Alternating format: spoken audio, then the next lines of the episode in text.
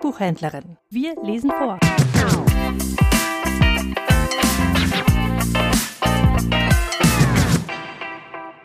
Gottfried August Bürger Münchhausens Reise nach Russland. Einmal hatten die Freunde wieder durch fußhohen Schnee ihren Weg zum Schloss gefunden. Jeder schimpfte über die Hundekälte und meinte, so kalt sei es noch nie gewesen wie heute. Ach, was, meinte der Hausherr, der Freiherr von Münchhausen, das ist noch gar nichts, da solltet ihr mit mir in Russland gewesen sein, gegen die russische Kälte haben wir heute das reinste Frühlingswetter. Die Gäste schauten einander verständnisinnig an, und dann ging es los, mit Bitten und Auffordern. Erzählen, Baron, erzählen.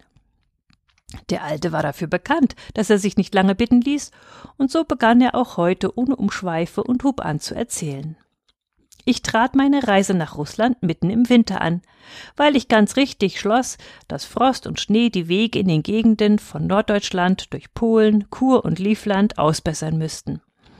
Nach der Beschreibung aller Reisenden sind diese dort überall gleich elend, weil die hoch zu preisenden, wohlfürsorgenden Landesregierung die Kosten zu ihrer Herstellung scheuen. Ich reiste zu Pferde, denn wenn es dabei nur gut um Gaul und Leute steht, so ist dies die bequemste Art zu reisen. Man kommt weder in Gefahr, mit irgendeinem höflichen deutschen Postmeister zusammenzustoßen, noch von seinem durstigen Postknecht vor jeder Schenke geschleppt zu werden. Ich war nur leicht bekleidet, was ich ziemlich übel empfand, je weiter ich gegen Nordosten vordrang. Wie musste es aber erst bei einem so strengen Winter unter dem rauesten Himmelstrich einem armen alten Mann zumute sein, der in Polen auf einem öden Anger, über den der Nordostwind hinschnitt, hilflos und schauernd dalag und kaum so viel anhatte, damit er seine Blöße bedecken konnte. Der arme Teufel dauerte mich von ganzer Seele. Ob mir gleich selbst das Herz im Leibe fror, warf ich dennoch meinen Reisemantel über ihn her. Plötzlich erscholl eine Stimme wie vom Himmel herab, die, gerührt über dieses Liebeswerk, mir zurief.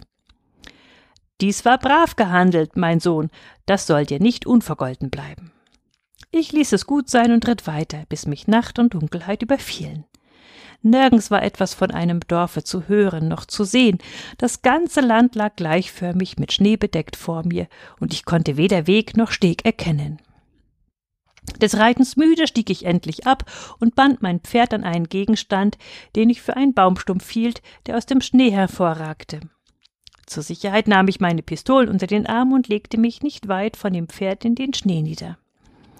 Dann tat ich ein so gesundes Schläfchen, dass mir die Augen nicht eher wieder aufgingen, als bis es heller lichter Tag war. Wie groß war aber mein Erstaunen, als ich fand, dass ich mitten in einem Dorfe auf dem Kirchhof lag. Mein Pferd war anfänglich nirgends zu sehen, doch hörte ich es bald darauf irgendwo über mir wiehern. Als ich nun emporsah, wurde ich gewahr, dass ich es an den Wetterhahn des Kirchturms gebunden hatte und es von da herunterhing. Nun wusste ich sogleich, wie dies zugegangen war. Das Dorf war nämlich die Nacht über so tief zugeschneit gewesen, dass der Schnee selbst die höchsten Häuser und alle Bäume zudeckte, und was ich in der Dunkelheit für den Stumpf eines Bäumchens, der über den Schnee hervorragte, gehalten und daran mein Pferd gebunden hatte, das war das Kreuz oder der Wetterhahn des Kirchturms gewesen. Bei Nacht hatte nun das Wetter auf einmal umgeschlagen. Es begann zu tauen und ich war im Schlaf nach und nach, so wie der Schnee zusammengeschmolzen war, ganz sanft herabgesunken. Wie sollte ich aber wieder zu meinem Pferde gelangen, das an der Turmspitze baumelte und zum Glück die Hinterbeine am Rand des Daches aufgesetzt hatte? Ohne mich lange zu besinnen, nahm ich meine Pistolen, schoss nach dem Halfter, mit dem das Pferd angebunden war, und traf so geschickt, dass das Tier los wurde und ich auf diese Art wieder glücklich zu meinem Pferde kam. Hierauf setzte ich meine Reise fort. Es ging alles gut, bis ich nach Russland kam, wo es aber nicht gebräuchlich ist, im Winter zu Pferde zu reisen. Wie es nun immer mein Grundsatz war, dass ich mich nach dem richtete, was ländlich, sittlich ist, so nahm ich dort einen kleinen Rennschlitten, der mit einem einzelnen Pferd bespannt war, und fuhr wohlgemut auf St. Petersburg los.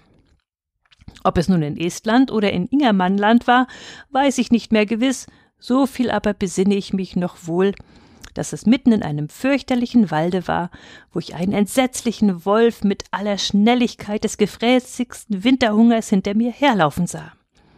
Er holte mich bald ein, und es war schlechterdings unmöglich, ihm zu entkommen. Mechanisch legte ich mich platt in den Schlitten nieder und ließ mein Pferd zu unserem beiderseitigen Besten ganz alleine sorgen. Was ich zwar vermutete, aber kaum zu hoffen und zu erwarten wagte, das geschah gleich nachher. Der Wolf bekümmerte sich nicht im mindesten um meine Wenigkeit, sondern sprang über mich hinweg, fiel wütend auf das Pferd, riss ab und verschlang auf einmal den ganzen Hinterteil des armen Tieres, welches vor Schrecken und Schmerz nur desto schneller lief.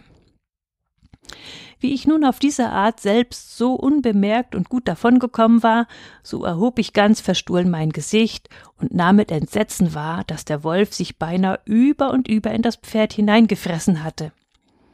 Kaum aber hatte er sich so hübsch hinab hineingezwängt, so nahm ich meinen Vorteil wahr und fiel ihm tüchtig mit meiner Peitsche auf das Fell.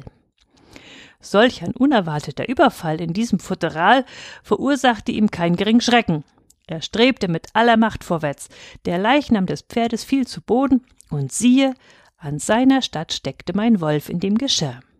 Ich meinerseits hörte nun noch weniger auf zu peitschen, und wir langten im vollen Galopp gesund und wohlbehalten in St. Petersburg an. Ganz gegen unser beiderseitigen Erwartung und zu nicht geringem Erstaunen aller Zuschauer.